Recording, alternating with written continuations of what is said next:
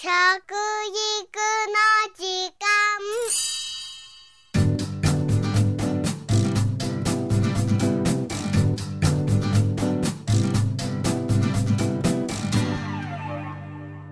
服部幸男です。食育の時間ポッドキャスト、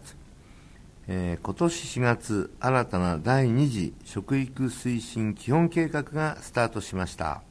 この計画は平成23年から27年までこの先の5カ年を見据えて食育の方向や目標が決められているものなんですよ。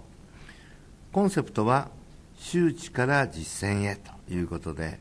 まあ、周知徹底しましょうというあの周知ですね。食育を知るということから今度は皆さんに実践してほしいというわけなんですね。そしてもう一つ新たに3つの重要課題というのが設けられましたよ、えー今日はその重要課題の一つ教食についてお話したいと思います。教食というのは漢字で共に食べると書く教食ですね。家族揃って一緒に食べることなんですが重要課題の中では次のように言っています。家庭における教食を通じた子どもへの食育の推進ということでね、えーまあ、これ結構そういうことを言うと難しい話になりますが、まあ、みんなで団らんしましょうよと。ね。集まってね。ワイワイワイワイにぎやかに。そして今日授業どうだったの？とかね。うん体の調子はどうなの？うん今日顔色悪いわねというようなことでね。お互いが家族がですね確認し合って観察しながらうん子供の成長をね親は見ていくようなねそういうことが大事なんですね。この教職がどうも欠けてきたんです。今日本の国はね勝手にね孤食しているような人たちが増えてきたということもございますので今回の重要課題に教職が取り入れられたというわけなんですがこのいきさつをちょっと話しましょうね。実は第一次5カ年計画というのは平成18年から22年まで行われました。食育基本法という法律が17年にできましてそれをもとに、まあ、計画を立ったわけなんですが、えーまあ、一番ね家族が一緒に食事をしようという部分が抜けてしまったんですね、まあ、僕はこれ抜けてるよという指摘はしたんですけども、まあ、皆さんねそれぞれのお立場でそんなに重要だと思ってなかったみたいね。ですから、うん、最後にこれを今回入れるにあたってはですねやっぱり重要だなみたいなね改めてね皆さんが確認してくれたようなところがありますので、えーやっぱり子供のうちにねそういったちゃぶ台でね、家族が集まって食事をしてワイワイやった経験をした我々としてはやっぱりこれからもねこういう機会をね作んないとまずいなと。家族って何かって言ったらね、えー一番頼りになるのはね家族なんですね。家族愛っていうのがありましてね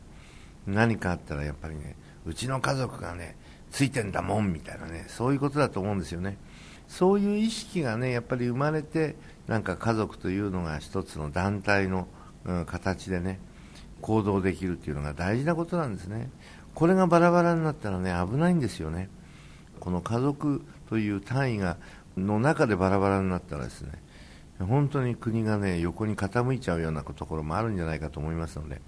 ぜひねこの共に食べる食事これが大事です。それもねできたらね8歳ぐらいまでにね一緒に食べる習慣をつけてほしいということなんですね。実は味覚のこともそうなんです。お母さんの味とかねおふくろの味というのはいつ頃に、まあ、身につけられるかっていうと実は8歳ぐらいがピークなんですね。もちろんその後中学生になって高校生になってですねだんだんだんだんさらにそういったものが深まってはいくんですけどもまず甘いとか辛いとか酸っぱいとかしょっぱいとかねその中でも塩辛みなんかがねイメージされるっていうのはね8歳ぐらいがピークなんですね。ですからそういう意味も含めてですね味覚教育というのは教職をしてですね身につけていくことが大事なんじゃないかなというふうに思います。はい。さあ家族との教職がなぜ大切なのかといえば今お話したようなことでねお互いを知り合うというね、うん、それで深みがあってですね愛情がねその中に持ててもしおばあちゃんが死んじゃったらねおばあちゃん死んじゃダメって僕はよく言いましたけどね本当にね、えー、すごくお孫さんとおばあちゃんの間とかねおじいちゃんとお孫さんの間っていうのは大事なんですね。ところが今ね核家族になってバラバラになってからねそういう機会がなくなってきてるんですね。たまにしか会わないからね。うんまあおじいちゃんにも怒られたとかね叱られたっていうのかな。おばあちゃんに叱られたなんていうことの記憶を持ってるね。お孫さんがいないんですね今ね。おじいちゃんおばあちゃんもたまにね会うからね。もう好き放題ねお孫さんにさしちゃうというか可愛いだけにね野放図にしてしまうことがね、まあ、わがままの原因を作っちゃったりしてるんですね。ぜひそうならないように、えー、してほしいなというふうに思います。さて、えー、新しい食育白書によりますと、えー、今現在なんですが朝食や夕食を家族と一緒に食べている人は半分ぐらいの割合なんですね。まだまだ少ないですよね。この数字はこのところずっと横ばいが続いていました。なかなか改善しないんですね。僕が子供の頃って言ったらね家族が一緒にしてない家庭なんてねどっかおかしい家庭だよっていうねお互いにねまあなじり合ったりしてね。まああのあそこの家はやっぱり、うん、そういうところがちゃんとしてないから子供さんがおかしいんだよなんていうことをね平気で言い合ってましたねですからやっぱりそこがね欠落してくると、